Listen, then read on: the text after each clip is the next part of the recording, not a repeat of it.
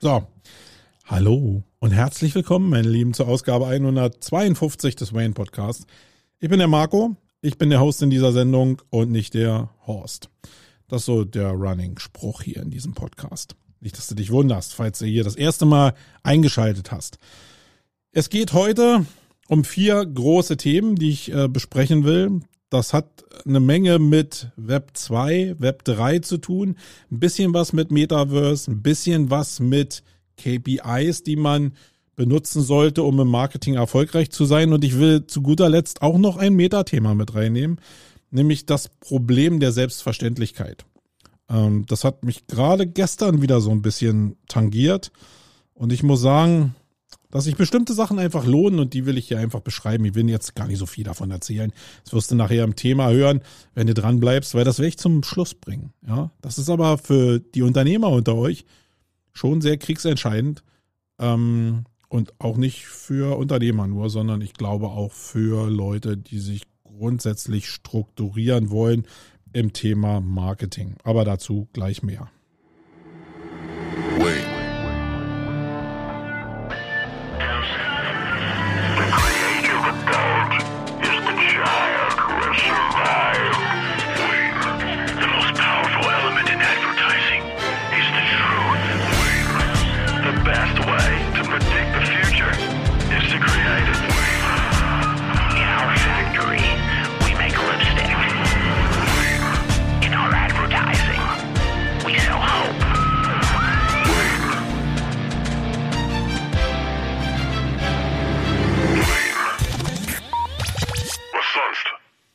Ja, was sonst? So, ich habe ja gesagt, dass es hier heute so ein bisschen um Web 2, Web 3, Metaverse und noch ein paar andere Themen gehen wird.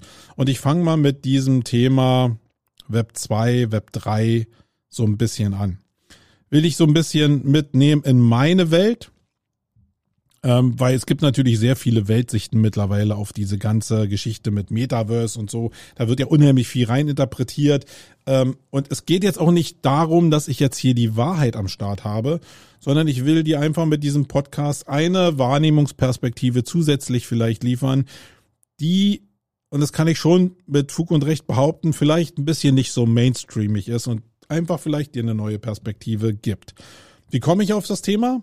Ich habe bei SEO Südwest einen Artikel gelesen und in diesem Artikel ging es um den guten John Müller. Das ist ja so das Sprachrohr von Google und der hat gesagt, dass SEO auch noch im Web 3 eine Berechtigung haben wird. Und da habe ich mir das erste Mal Gedanken gemacht und gedacht, okay, wie meint er das denn jetzt? Und ich konnte jetzt nicht glauben, dass er das Metaverse damit verbunden hat, was ich immer so in meinen Kontext so ein bisschen mit einschleuse, weil ich das so, in meiner Welt findet das so ein bisschen statt. Und ich hatte so, ja, so ein paar Warnzeichen eigentlich auf meiner Nasenspitze, die mir sagten, hey Marco, guck dir mal lieber nochmal an, was von der Bedeutung, was von der Grundbedeutung eigentlich Web 3 bedeutet oder was Web 2 bedeutet. Und das habe ich dann mal gemacht und habe festgestellt, ja, das ist relativ reduziert und ist gar nicht so ausufernd gemeint, wie ich das eigentlich so immer interpretiert habe. Und ich will es dir auch mal kurz erklären, was ich so recherchiert habe, nämlich das Web 2 ist ein, ein zentraler Ansatz eines Internets. Das bedeutet nicht, dass alle Webseiten zentral irgendwo liegen, sondern dass es mehr darum geht, aus meinem Verständnis, um Plattformökonomie. Ja, dass zwar jeder so seine Webseite auf seinem Server zu liegen hat, dass diese Internetseiten aber nur über große Aggregatoren und Plattformen zu erreichen sind und damit eigentlich so das Gesamtmanagement des Internets stattfinden kann.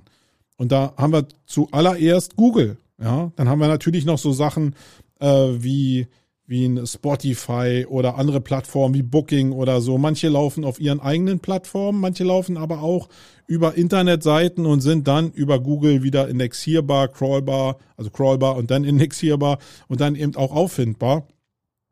Und manche Sachen sind eben übergreifend auffindbar in unterschiedlichen Plattformen.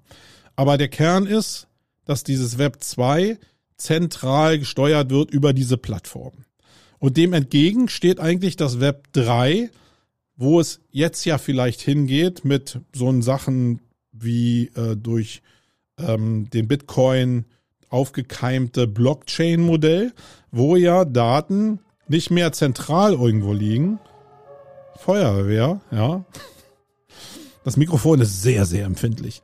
Also wo die Sachen nicht mehr zentral irgendwo äh, liegen, sondern wo die eigentlich dezentral auf wirklich Tausenden, Hunderttausenden, Millionen von Rechnern auf der Welt, vielleicht auf meinem, auf deinem Rechner, verteilt irgendwo liegen und da verwaltet werden. Das heißt, dass Google nicht mehr seine eigenen Serverfarmen irgendwo zu stehen hat weltweit, sondern dass Google die Last, die sie servermäßig eigentlich aufbringen müssten, auf viele andere Rechner weltweit verteilen. Wenn du dich mal mit diesem SETI-Projekt damals mal beschäftigt hast, denn funktionierte das nach meinem Verständnis nach einer ähnlichen Logik. Ja, da war es nämlich auch so, dass du Bildschirmschonerzeiten, also Phasen, in dem dein Computer dir gesagt hat, hey, ich drehe mal hier eine Stufe runter, weil du machst sowieso nichts. Ich zeig dir jetzt ein hübsches Bild und danach fahre ich den Rechner so ein bisschen auf Standby, dass du diese Rechenzeit oder die mögliche Rechenzeit eben dem SETI-Projekt der Suche nach außerirdischem Leben im Weltall widmen konntest. Das heißt, SETI hat dir in der Phase, wo dein Bildschirmschoner angesprungen ist, ein paar Datenpakete aus, äh, ein paar Datenpakete von Radioteleskopen gesendet, die dann von deinem Rechner ausgewertet werden. Ähm, das sind natürlich immer nur kleine Bruchstücke, die dann weltweit verteilt werden und die Rechenleistung von den Rechnern kommt. Aber damit war es natürlich irgendwie so gegeben, dass jeder so die Möglichkeit gehabt hätte, äh, E.T. zu entdecken. Und das war schon ganz cool. Ich habe das eine Zeit lang äh, gemacht. Jetzt mittlerweile passt es jetzt hier irgendwie nicht mehr rein. Ich weiß auch nicht, wie die Sicherheitsstandards ehrlicherweise sind in dem Bereich, aber ich fand die Vorstellung halt ganz cool. Und das ist jetzt noch nicht Web 3, aber das ist so diese, dieser Denkansatz dahinter, glaube ich, dass du die Sachen eben nicht zentral irgendwo machst, sondern dass du die ähm, dezentral über die ganze Welt verteilst und das wirklich als Daten. Also jetzt ist ja so, dass SETI faktisch mir ein Datenpaket gegeben hat. Und bei dem Web 3 wäre es so, dass die Datenpakete überall liegen und dann bei dir gesammelt ein Bild erzeugen. Ja. Und ja, wenn das so ist und ein Teil davon, was ich gelesen habe, auch in Richtung semantisches Web geht, also nicht mehr wie im Web 2, dass wir nur einzelne Worte erkennen konnten oder Google einzelne Worte erkennen konnten, sondern dass dass Web 3 jetzt wirklich in der Lage sein sollte und sein wird, ganze Zusammenhänge zu erkennen. Ja, also wirklich komplexe Fragestellungen in ihrer tieferen Bedeutung zu erfassen. Das ist eigentlich Web 3. Und das, was ich jetzt da so rein interpretiert habe, nämlich das ganze Ding mit Metaverse und so, das ist vielleicht noch Web 4 denn, ja, oder eine Ausbaustufe vom Web 3. Aber das ist eigentlich nicht das, was, was ähm, John Müller da beschrieben hat.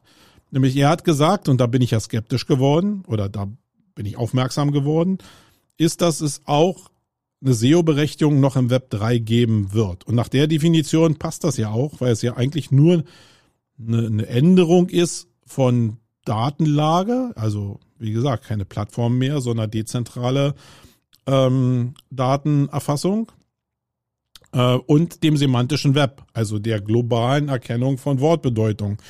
Und in der Definition hat er natürlich total recht.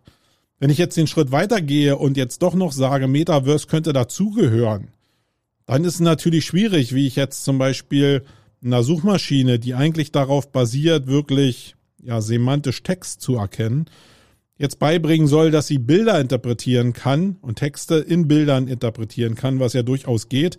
Ich glaube, das ist nochmal eine ganz andere Challenge. Und wie ich dann irgendwie Inhalte in bestimmten darstellbaren Browserräumen meinetwegen, also da gibt's ja trotzdem noch eine Technik hinter dem Metaverse, verbinden kann, so dass eine Suchmaschine mit diesen Inhalten umgehen kann, die crawlen kann, die indexieren kann, ausgeben kann. Da, da, das habe ich überhaupt noch nicht, das, das habe ich gar keine Vorstellungskraft, wie das gehen könnte. Vielleicht ist es bei dir schon sehr ausgeprägt und du hast da schon eine Antwort. Ich weiß es in jedem Fall nicht. Ich weiß nur, dass eigentlich in meiner Vorstellung Google dann an dieser Welt nicht mehr so richtig die Aktie hätte. Ich weiß aber auch nicht, wer die Aktie daran hätte, weil irgendwie muss ja das Ding auch navigierbar sein und äh, müssen Abkürzungen geschaffen werden, um Inhalte, die dann da verteilt sind, auch findbar zu machen. Also wenn jetzt irgendwie in irgendeinem Teil eines Metaverse ein Video liegt von irgendeinem Menschen, dann muss ich ja die Möglichkeit haben, in dem Metaverse auch ein Terminal zu haben, wo ich dieses Video suchen kann und mich dann dann orientieren kann in einem virtuellen Internet. Das muss ja irgendwie möglich sein. Und ich habe jetzt aber nicht gesehen, dass Google sich in diese Richtung äh, bewegt in irgendeiner Form. Was vielleicht auch ganz pfiffig ist, weil das nämlich vielleicht nur zeigt, dass diese Sicht, die Mark Zuckerberg da hat in Richtung Facebook und Meta, Metaverse, dass das einfach noch viel zu weit weg ist und eine Zukunftsmusik ist, die sie nicht aktuell teilen und vielleicht auch gar kein Verständnis dafür haben, dass äh, Mark Zuckerberg jetzt so viel riskiert, so viel einbringt, um diese Welt zu erschaffen, die vielleicht die Möglichkeit hat, das Next Big Thing zu werden, aber ich glaube, das ist gar nicht so einfach. Das würde ja auch bedeuten, dass das Geld auch in Zukunft über das Metaverse verdient werden könnte.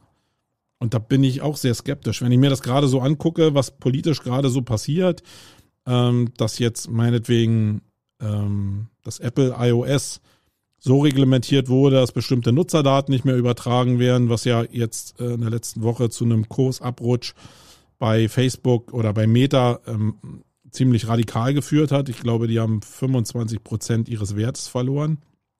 Ziemlich krasser Einbruch. Und das immer noch bei einem Wachstum von drei bis elf Prozent, was jetzt nicht so schlecht ist. Ähm, sind aber diese Aussichten in diese Richtung einfach, ich glaube, nicht so sehr vielversprechend für viele. Und deswegen ist es, glaube ich, schwer. Und ich glaube, glaube ich, glaube ich, glaube, dass Google aktuell ganz gut damit beraten ist, sich mehr immer noch zu bemühen, dieses Web, was da ist, noch besser zu verstehen und noch besser zu verwalten am Ende des Tages als zentrale Plattform.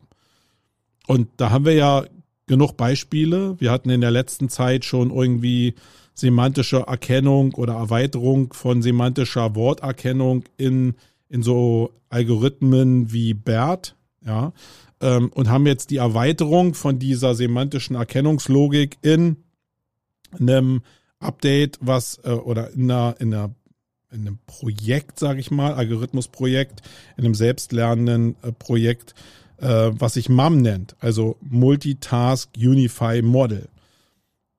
Und das ist genau dazu da, nicht mehr nur sehr oberflächlich Fragestellungen zu erkennen, sondern sehr tiefgründig Fragestellungen zu erkennen. Und es ist nicht nur dabei zu lernen aus diesen ganzen Möglichkeiten, die sie da haben, auch mit den Usern zusammen, Wortbedeutungen zu erfassen, sondern sie haben jetzt erstmalig auch das so weit entwickelt, dass sie auch Bilder und Videos, also andere Inhalte auch miteinander verbinden können äh, und in Verbindung bringen können.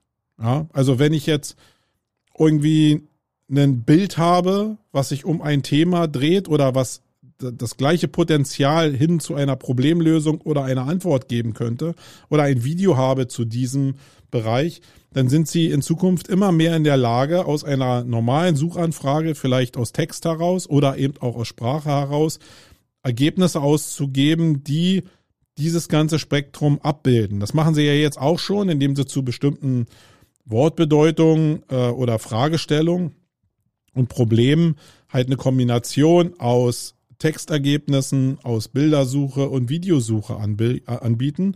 Ähm, und das soll aber noch umfassender sein und im Verständnis vor allen Dingen umfassender sein. Nicht, dass ich nur einfach ein paar Worthülsen erkenne und das jetzt zusammen ausspiele, sondern dass ich als Suchmaschine immer mehr den Sinn erkenne, was könnte dem User wirklich in der Kombination weiterhelfen und auch von dem User zu lernen, welches Format meinetwegen weiterhilft. Und da kann Video ein Rieseninstrument sein. Google hat mit YouTube ja die äh, oder ähm, äh, Google hat mit nee, Google hat über YouTube äh, die Gewalt und sieht natürlich die Daten, das wollte ich sagen, äh, die aus Google, aus, aus YouTube da rauskommen. Und da sehen Sie natürlich sehr stark, ob jetzt zu bestimmten Fragestellungen eher Videos gesucht werden oder ob eher Textinhalte gesucht werden. Und diese Verbindung zu schaffen, da sind Sie jetzt durch dieses MAM schon ein Stück weiter. sind aber immer noch auf dem Weg, faktisch das Web 2 zu verbessern. Und ich glaube, das ist am Ende des Tages auch relativ pfiffig, weil du ja die Zeit überbrücken musst. Lass es noch 20 Jahre dauern, bis jetzt irgendwie ein Metaverse entsteht oder mehrere Metaversen Versen entstehen. Äh, was soll 20 Jahre passieren? Da kümmere ich mich um nichts mehr. Nee, dann ist es besser, das Web 2 immer perfekter zu machen und vielleicht Stück für Stück das auch kompatibel zu machen mit Welten, die vielleicht in 20 Jahren entstehen. Ja, was du dazu denkst, wie Google sich da positionieren könnte, kannst du mir gerne mal per Personal Message mitteilen oder in die Kommentare schreiben zu diesem Podcast. Würde mich zumindest mal interessieren, weil ich stehe da so ein bisschen auf dem Schlauch. Ich weiß nicht, wo das hinführen kann, aktuell so richtig. Und ähm, ich würde ganz gerne fachsimpeln da mit ein paar Leuten von euch. Okay, äh, in dem Zusammenhang, und jetzt ziehe ich einfach mal ein Thema von meiner Liste, die ich hier vorbereitet habe, ziehe ich mal ein Thema nach oben, was auch mit dem Metaverse zusammenhängt. Und das finde ich sehr, sehr spannend. Ich habe mich in der letzten Woche mit ein paar Leuten unterhalten, die, die noch gar kein Verständnis so richtig für VR hatten. Und ich nehme jetzt mal VR raus, weil ich glaube, dass AR da noch ein bisschen Schwierigkeiten hat, so in puncto persönlicher Nähe und äh, Suggestion von persönlicher Nähe. Da ist VR, glaube ich, deutlich weiter. Und was meine ich damit? Ich meine, wenn du diese VR-Brille aufhast, und ich nehme jetzt mal die Oculus Quest 2, weil das so jetzt das Paradebeispiel ist für eine VR-Brille aktuell und die höchsten Verkaufszahlen noch hat, dann ist es schon so, wenn du das, die, die Brille aufhast und du hast jetzt echt Bilder von irgendeiner, ich, ich glaube, es gibt so ein Simulationsprogramm, wo du abends auf so einer Grillparty bist und jetzt einfach Menschen zu dir kommen, dich ansprechen und sich mit dir unterhalten wollen. Die reden dann zwar nur als Einbahnstraße, mit denen kannst du dich nicht richtig unterhalten, aber dieser Moment, wo die dir näher kommen, der ist schon, also der löst was aus in einem, was schon sehr stark die normale Realität abbildet. Und was meine ich damit? Ich meine so speziell, diesen Intimkreis, den ja jeder Mensch hat, der ist bei dem einen ein bisschen größer, bei dem anderen ein bisschen kleiner, je nachdem, was du vielleicht für ein offener Mensch bist.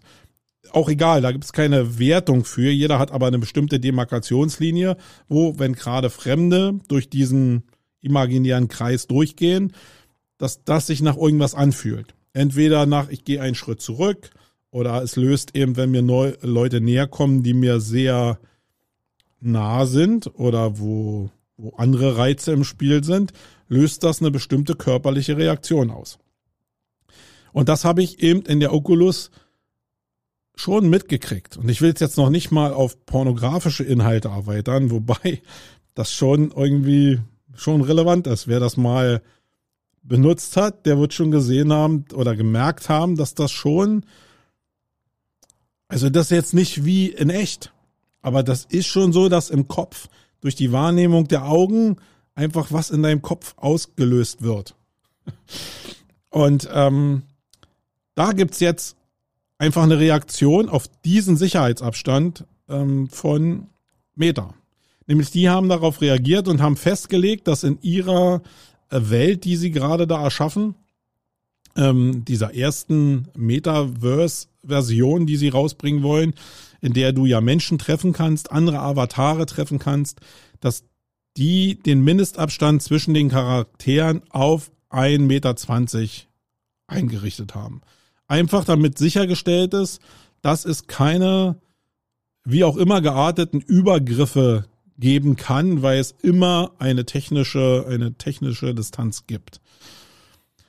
Nun muss ich sagen, dass ich glaube, dass natürlich irgendwie, wenn du jetzt dich mit jemand verbindest oder, oder du gehst durch das Metaverse und jemand kommt auf dich zu, kommt dir sehr, sehr nah, auch wenn es nur ein Avatar ist und brüllt dich an, dann hat das natürlich die Möglichkeit, dich schon zu beeinflussen.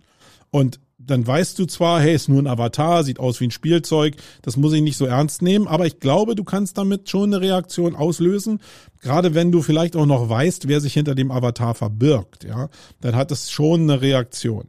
Aber das, was ich jetzt meinte, ist also in Bezug auf diese Wahrnehmung von Echtbildern, also wirklich nicht Avatare, sondern Echtbildern äh, über die Brille, das löst nochmal einen ganz anderen Schub an, an Adrenalin oder an irgendwelchen Hormonen aus, die dann eine körperliche Reaktion hervorrufen. Als diese 1,20 Meter Abstand. Ja, ähm, ist das jetzt gut oder ist das schlecht? Ich glaube grundsätzlich, um, um ein bisschen Distanz zu regeln, ist diese Annahme sehr, sehr gut für diese, jetzt glaube ich erstmal ist es nur in der Horizon World, so wie Meta das ja nennt, ähm, so, dass diese 1,20 Meter äh, der Mindestabstand sind. Aber es gibt natürlich auch Geschäftsmodelle, wenn man also in Geschäftsmodellen denkt, die in der Zukunft genau darauf basieren, dass Nähe eben zustande kommt. Ja. Und ähm, ich meine, wie ist es jetzt so, wenn dir plötzlich einer während eines Vortrages ins Ohr flüstern will? Sowas geht ja überhaupt gar nicht. Das muss ja nicht immer einen sexistischen oder einen, einen sexuellen Hintergrund haben. Sexistisch meine ich gar nicht, sondern einen sexuellen Hintergrund haben sondern einfach vielleicht nur, weil ich ja nicht stören will in der normalen Welt und jetzt jemand ins Ohr flüster. Oder wenn ich jemand einfach auf die Schulter hauen will, jemand die Hand geben will, so eine Sachen, die wir aus der normalen Welt ja kennen, das wäre alles dann nicht so richtig möglich, wenn es wirklich so einen 1,20 Meter Sicherheitsabstand gibt. Und ich glaube, das wird halt bestimmte Modelle von Nähe und von Möglichkeiten einfach zerstören. Und ja, da können wir nur froh sein, dass es nicht nur Meta gibt halt im Endeffekt, sondern dass es eben noch sehr, sehr viel andere Plattformen geben wird, wo eine Menge möglich ist. Ähm, ja, bin ich gespannt, was da passiert. So, das nächste Thema, und da machen wir jetzt mal einen Sprung in ähm, mehr oder weniger die Online-Marketing-Welt, was ich auch sehr spannend fand, ist ein Bericht über Vanity Metrics, den ich bei Seokratie gefunden habe. Julian, lieben Gruß an dich, falls du das hier hören solltest. Und was sind jetzt Vanity Metrics? Das sind eigentlich Punkte, auf die du guckst, also vielleicht KPIs, die du entwickelst, die zwar sich positiv entwickeln können, aber eigentlich gar keinen positiven Effekt entfalten. Und das ist eine Sache, die ich gerade im Zusammenhang mit Suchmaschinenoptimierung jetzt sehr, sehr häufig diskutiert habe mit anderen Leuten und auch gemerkt habe, dass ich da grundsätzlich anderer Meinung bin als viele andere. Es gibt so im allgemeinen Verständnis da draußen immer noch diese, diesen Gedanken oder das Ziel, dass ich mit der Suchmaschinenoptimierung oder auch mit vielen anderen Werbeformen, die es da draußen gibt, also nicht nur SEO, sondern eben auch vielleicht mit, mit Google Ads oder mit PPC-Werbung, dass ich Menschen so ziel wie, zielgenau wie möglich erreichen kann, um sie dann ja schneller irgendwie in oder oder weiter hinten in der Customer Journey erreichen kann, damit ich schneller zum Sale oder zum Lead komme. Das ist natürlich ein heroisches Ziel. Aus meiner Erfahrung ist es aber ja eigentlich fast nie gegeben. Weil Menschen sind gar nicht so einfach, wie wir das im Online-Marketing uns eigentlich immer so ja probiert haben, selbst schön zu reden, sondern Menschen sind schon sehr komplexe Wesen. Ja, das heißt, ich habe vielleicht am Vormittag ein Interesse, irgendwas zu kaufen, bin da total bullish und bin am Nachmittag aber schon wieder so abgelenkt, dass mich das Thema überhaupt nicht interessiert. Wo bin ich denn jetzt, wenn ich jetzt mit meinem Werbemittel oder mit meinem Kontakt über SEO diesen Menschen erreiche? Wo befinde ich mich denn in der Customer Journey? Das ist ja schwer, weil am Vormittag war ich vielleicht ziemlich weit hinten, kurz vorm Sale aber am Nachmittag bin ich schon wieder ganz vorne äh, in der Orientierung oder zumindest in der Mitte, wenn er sich schon orientiert hat. Aber schon lange nicht mehr im Bereich von Sale, weil er vielleicht ganz andere Sachen um die Ohren hat. Und das ist ja ein echtes Problem. Da ist Online-Marketing wie ein Stück Kernseife und da können wir, glaube ich, auch die Daten drehen und wenden, wie wir es wollen. Wir werden nie an den Punkt kommen, wo wir genau sagen können, hey, die Persona-Gruppe, die ich da gebildet habe, die konvertiert jetzt super toll in dem Bereich und immer auch nach diesen bestimmten Parametern. Das funktioniert ja eigentlich gar nicht so. Ähm, deswegen, was bei mir immer jetzt aus diesen Vanity Metrics so herausspringt, ist eigentlich diese Diskussion, die ich immer habe. Ja, ist denn Traffic, der jetzt über organische Suche kommt, überhaupt eigentlich relevant für mich? Und das kann man natürlich diskutieren, aber ist es denn so, dass wenn ich jetzt eine Bannenwerbung irgendwo in einem Stadion mache und damit Brandwerbung mache, dass diese Werbung weniger wert ist? Nee. Also natürlich werden Online-Marketer mal sagen, ey, wie kannst du eine Bannenwerbung schalten? Wie kannst du eine, eine Plakatwerbung irgendwo machen, wenn du nicht genau weißt, welchen, welches Feedback du hast und wie viel Leads du generierst, etc. pp. Ja, und trotzdem hat das eine markenbildende Wirkung. Ja, alleine der Effekt, dass eine bestimmte Marke in einem großen Stadion hängt, hat eine, das erzeugt Werte in den Kopf von Nutzern. Und jetzt kann es so sein, dass es vielleicht Brands sind, die ich noch nie irgendwie gesehen habe.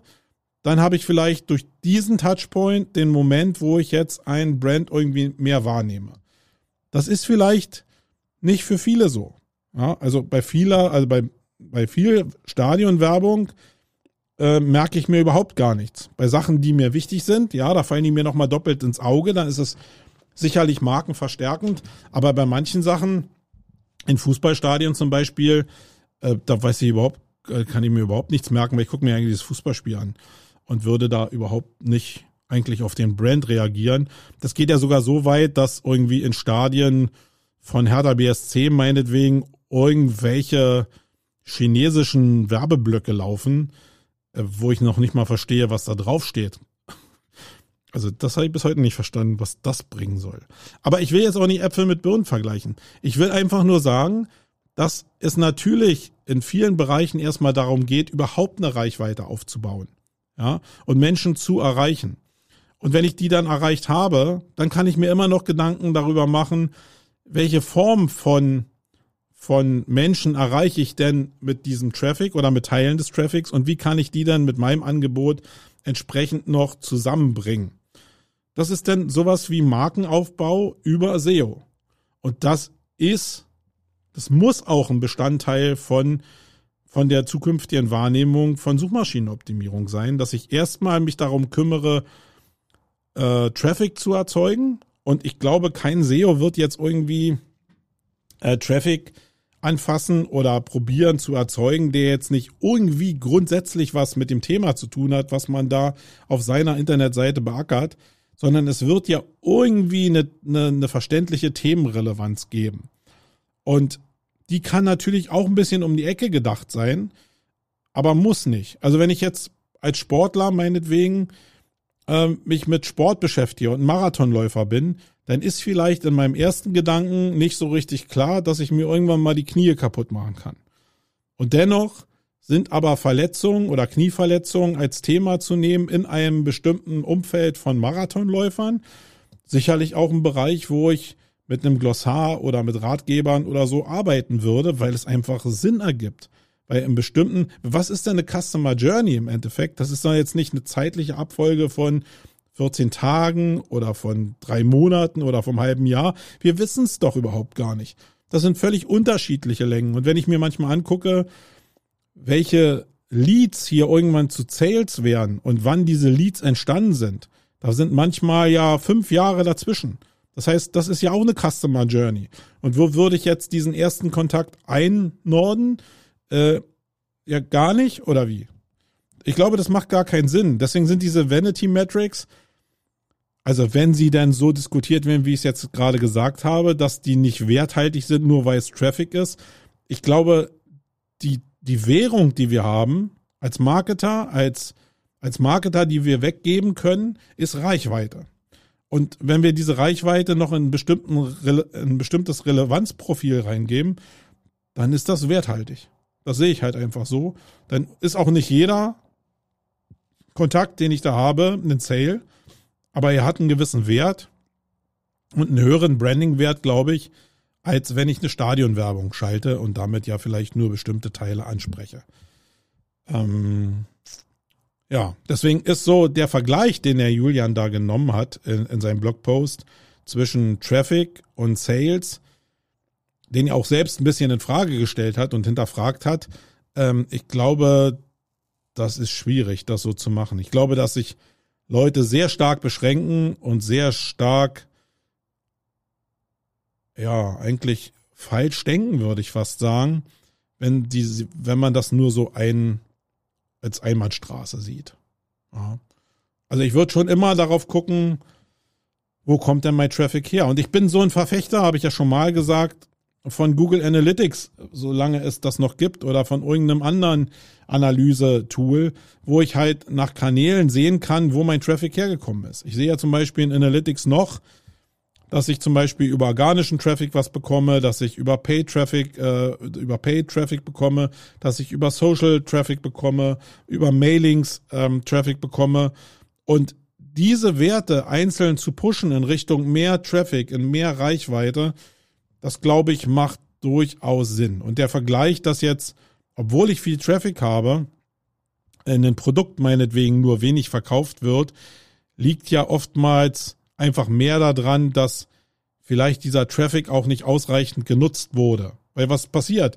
Die, die Wahrheit ist doch, dass viele Leute da draußen einfach den Traffic haben und sich gar keine Gedanken machen, äh, wie man den dann äh, in Sachen Conversion-Optimierung zu einem Sale machen kann, sondern es wird immer wieder neuer Content geschaffen, um noch mehr Traffic zu erzeugen. Und das ist natürlich dann eine Einbahnstraße. Wenn ich dann mir nie Gedanken darüber mache, wie ich jetzt diesen diesen Traffic irgendwie fokussieren kann, dann macht das auch gar keinen Sinn. Also ich nehme mal ein schönes Beispiel. Wir haben irgendwann mal mit der Sumago-Seite, ähm, manche werden es mitbekommen haben, einen YouTube-Verdienstrechner gebaut, der richtig gut abgegangen ist, der aber natürlich für eine SEO-Agentur eigentlich die voll falschen Leute angesprochen hat, weil es da natürlich mehr um ja, so eine Neidnummer ging. Ja, was verdienen jetzt irgendwie YouTuber? Das ist ja mehr so eine Neidnummer. Da werden jetzt keine Leute rauskommen, die jetzt irgendwie eine SEO-Dienstleistung äh, buchen, sondern es werden eher so Leute sein, die vielleicht ja, auf dem Sprung sind, vielleicht selbst einen YouTube-Kanal anzulegen oder selbst ein Gefühl dafür zu bekommen, was man da verdienen kann. Das sind also in erster Linie Leute, die noch sehr am Anfang sind. Und wir haben diesen Traffic gehabt und das war über eine Million an Traffic in einem Jahr, eine Million an Besuchern und haben uns dann natürlich ab einem bestimmten Punkt überlegt und diesen Punkt musst du halt finden, dass das natürlich nicht für SEO die richtige Zielgruppe ist, aber vielleicht für Bücher, die man über Amazon verticken kann, äh, können, äh, kann, ne, über Amazon einkaufen kann, die ähm, meinetwegen sich mit dem Thema YouTube und äh, Kanalaufbau auseinandersetzen. Und das funktioniert dann schon wieder besser. Das heißt aber noch lange nicht, dass ich diesen Touchpoint bei diesen jungen Menschen jetzt wegnehmen will, weil die vielleicht ja, wenn sie irgendwie fünf Jahre in dem Bereich gearbeitet haben, ja dann doch vielleicht irgendwann mal der Brand noch einfällt. Und nicht, dass die jetzt was kaufen, aber ich die vielleicht in einem multikomplexen Universum, in einem omnikomplexen Universum äh, nicht vielleicht irgendwann bei mir im Podcast sind, bei mir auf einer Konferenz sprechen, ich irgendwie einen anderen Benefit davon habe, nur dass ich die einfach mal erkannt habe äh, oder dass ich die irgendwann mal getoucht habe mit, meinen, mit meinem Traffic, den ich da draußen erzeugt habe. Ja, lest euch diesen Artikel einfach mal durch. Ich finde, das ist eine sehr spannende Diskussion. Das ist auch jetzt, wo ich mal drüber nachdenke, auch eine Diskussion, die wir gerne mal irgendwie in einen Livestream nehmen können für die, für das Campix Livestream Format. So, und das letzte Thema, und das muss ich jetzt wirklich kurz machen, das ist auch eigentlich kurz, weil man kann es schnell auf den Punkt bringen. Es gibt so das Problem der Selbstverständlichkeit. Ja, und das kennt jeder von euch, bin ich mir ziemlich sicher. Du machst Sachen entweder als Einzelperson oder sagen wir mal jetzt im Business Contest oder als Agentur oder als Firma und alles funktioniert auch super. Und jetzt solltest du die ganzen Sachen, die du da machst oder die die Leute machen, die so selbstverständlich sind, ja, die einfach auch super funktionieren, weil es über Jahre so gelernt wurde, solltest du jetzt übergeben können, weil meinetwegen Übungsannahme alle deine Mitarbeiter, die so super funktioniert haben und du selbst plötzlich für fünf Tage in den Koma fallen. Also alles ist gut, danach geht's einem wirklich wieder gut, sondern es ist wirklich nur, oder man schläft, nennen wir es halt nicht Koma. Man schläft halt einfach und es müssten jetzt neue Mitarbeiter kommen, die fünf Tage lang oder auch fünf Wochen, um es noch ein bisschen radikaler zu machen, oder fünf Monate das Zepter übernehmen müssten. Wo würden die denn Sachen finden, um das überhaupt machen zu können? Ja, und wenn du dir die Frage mal stellst, dann sind wir an diesem Punkt Problem der Selbstverständlichkeit. Und da sind wir auch in diesem Problemgedanke, Sachen vielleicht einfach mal aufzuschreiben und die Prozesse zu beschreiben für sich selbst, um sich Klarheit darüber zu gewinnen, was man selber macht, aber eben auch anderen Menschen, die irgendwann mal Aufgaben übernehmen sollten, denen zu erklären, was man denn überhaupt macht und wie man das überhaupt macht. Und im Kern entstehen da also Prozesse. Und das ist eine Sache, die gerade bei kleineren Firmen oftmals unter die Räder kommen, weil es läuft ja so super, es läuft ja so schnittig. Und warum sollte ich mich jetzt hinsetzen, die Zeit investieren, um diese Prozesse einfach mal aufzuschreiben und mal zu gucken, was da passiert? Wir haben es gestern gehabt, dass wir ähm, in, in einer Unternehmensberatung gesessen haben, also meine Unternehmensberatung faktisch. Ich bin in so einer Unternehmerberatungsgruppe drin, wo wir mal so eine Themen auch besprechen. Und ich auch immer dazu neige, dann zu sagen, hey, ich mache das und das und das und das. Äh, und wenn man mich aber fragt, naja, wo steht denn das, was du da eigentlich machst? Wie sieht denn jetzt deine, wie würde denn jetzt deine Stellenbeschreibung aussehen, wenn du ersetzt werden müsstest? Und da war ich an dem Punkt, wo ich natürlich dicke Backen gemacht habe, weil ich das alles in meinem Kopf habe, aber nie irgendwo aufgeschrieben habe. Das heißt, ich kann im dritten überhaupt nicht richtig klar machen, was ich alles mache. Und ich könnte auch nicht in Form eines Elevator Pitches jetzt die ganzen Sachen abrufen, die ich denn mache. Weil ich immer das Gefühl hätte, ich habe irgendwie was vergessen.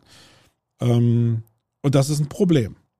Deswegen kann ich dir nur raten, und das ist ein Prozess, der geht ja jetzt auch nicht so holter die Polter, sondern dass du dich immer mal wieder hinsetzt und einen bestimmten Bereich von dem, was du da machst, oder einen bestimmten Bereich von dem, was deine Mitarbeiter machen, dir einfach vornimmst an einem Wochenende oder so und den einfach mal aufschreibst. Was da gemacht wird, wie es gemacht wird, wer es macht und wie dann eine Übergabe für den Bereich erfolgen könnte. Und das ist ein schöner Ansatz. Ähm, das einfach so von der Selbstverständlichkeit wegzunehmen und die Selbstverständlichkeit einfach mal aufzuschreiben. Ja, das kann ich dir nur empfehlen. Das war's auch in dieser Ausgabe. Ich kann dir auch empfehlen, wenn du an einen super Sommer glaubst und glaubst, dass Corona in diesem Sommer keine Rolle mehr spielen wird, wenn jetzt nicht noch eine Mutante um die Ecke kommt, dann ja, guck doch einfach mal auf unsere Campix-Seite, campix.de mit Doppel X und schau dir einfach an, was wir da im Sommer als Campix Week verpackt an den Start bringen. Nämlich eine, eine Sommerkonferenz als Festival verkleidet, mit einer großen Außenfläche, mit einem Konferenzzentrum und alles um die Themen SEO, Content Marketing und Vertrieb organisiert.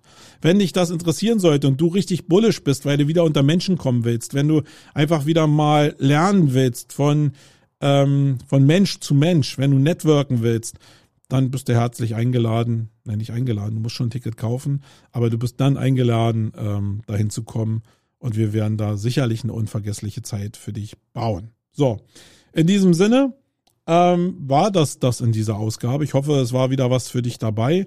Heute Nachmittag werde ich dann mit dem guten Wolfgang Jung nochmal Jung und Young aufnehmen. Ähm, äh, da bin ich wieder dran mit einem Thema und einem Audiofile, was ich ihm dann vorspielen werde, dem guten Wolfgang. Und er muss mal gucken, oder wir gucken mal, wie er denn an die Spur kommt. Da freue ich mich schon drauf und das wird es dann am Donnerstag geben. Das könnt ihr euch dann am Donnerstag anhören. So, das war's. Ich bin raus. Tschüssi. Wayne.